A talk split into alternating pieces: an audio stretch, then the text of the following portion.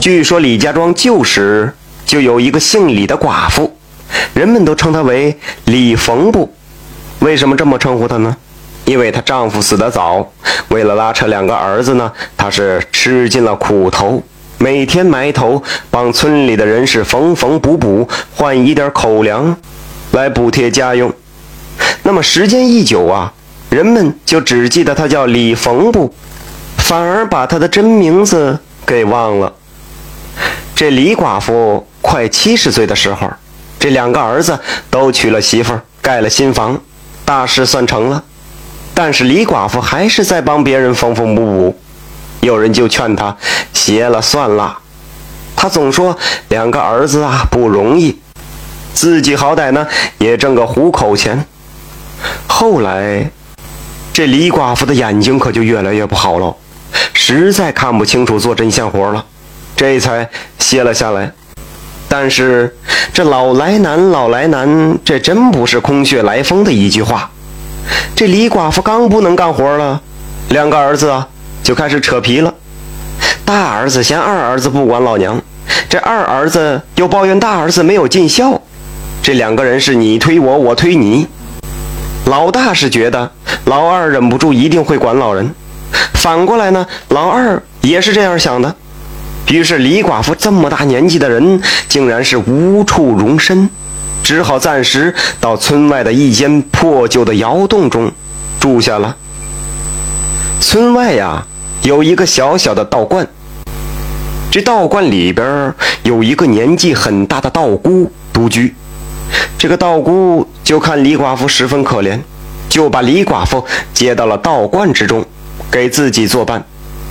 这李寡妇的两个儿子见有人管老娘了，嘿，这越发对老人不闻不问了，还放出话来：老人要是死了呀，也要道观负责送终。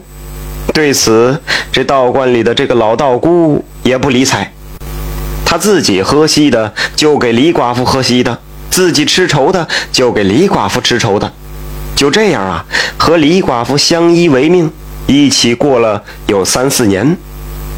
突然有这么一天，这道姑对李寡妇说：“老姐姐，我在这修行的期限已到，你也要做做准备啦。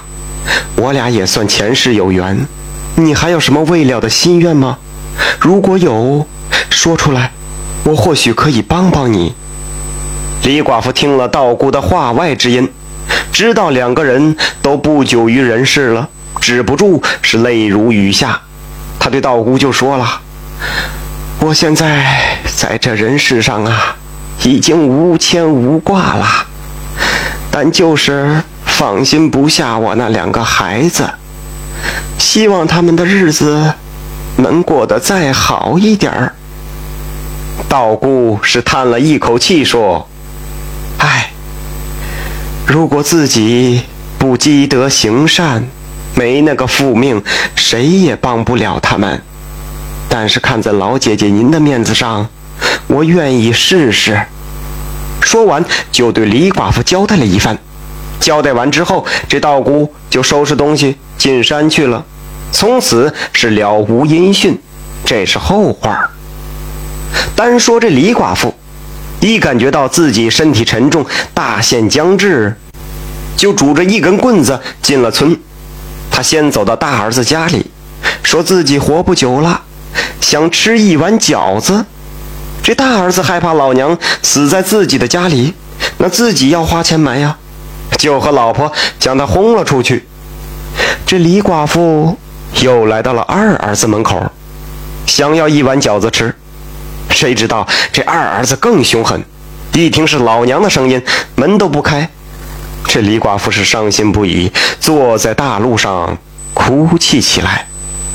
最后，二儿子的邻居看不下去了，就把老人接到了自己的家里，是收罗东西，给他包了一顿饺子。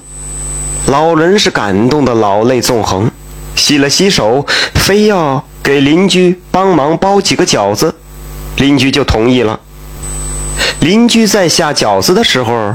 见老人捏的这几个饺子都很松散，怕下进去煮破，于是就将这几个放到了一边这李寡妇是千恩万谢，只吃了两三个饺子，就拄着棍子朝山口的方向去了。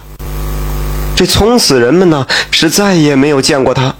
有人说他自己悄悄找了一个地方死去了，也有人说他追随道姑去了。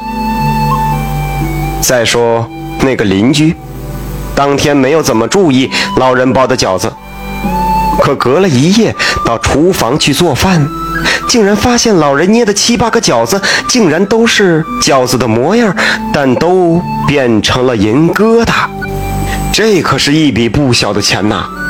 邻居心里很高兴，但又有几分惶恐，把这件事啊就跟亲戚说了一下。世上没有不透风的墙，一说之下，这周围的人呢，很快就都知道了这个消息。李寡妇的两个儿子也听到了这个消息，于是堵在邻居门口上门讨要银子。你说这得多没脸没皮没羞没臊啊！邻居也是没办法。就分了一半给这二兄弟，谁知道这两个不孝子一拿回家，这银疙瘩就又变成了虫疙瘩。哎呦，你看这个虫疙瘩，这跳蚤、臭虫爬到哪儿都是，根本就没有银子的影子。这两个人呢还不甘心，又去邻居门上是耍泼讨要。谁知道路边这时候突然窜出一只野狗，将他们两个人咬的是哭爹喊娘，再也不敢来了。唉，这感叹的是李寡妇一直要离开人世，心中还惦记着两个不成器的孩子。看来自己没有积下福报，这银子啊，也会变成虫子的。感谢收听名城故事会，喜欢听故事的朋友，那就点个关注吧。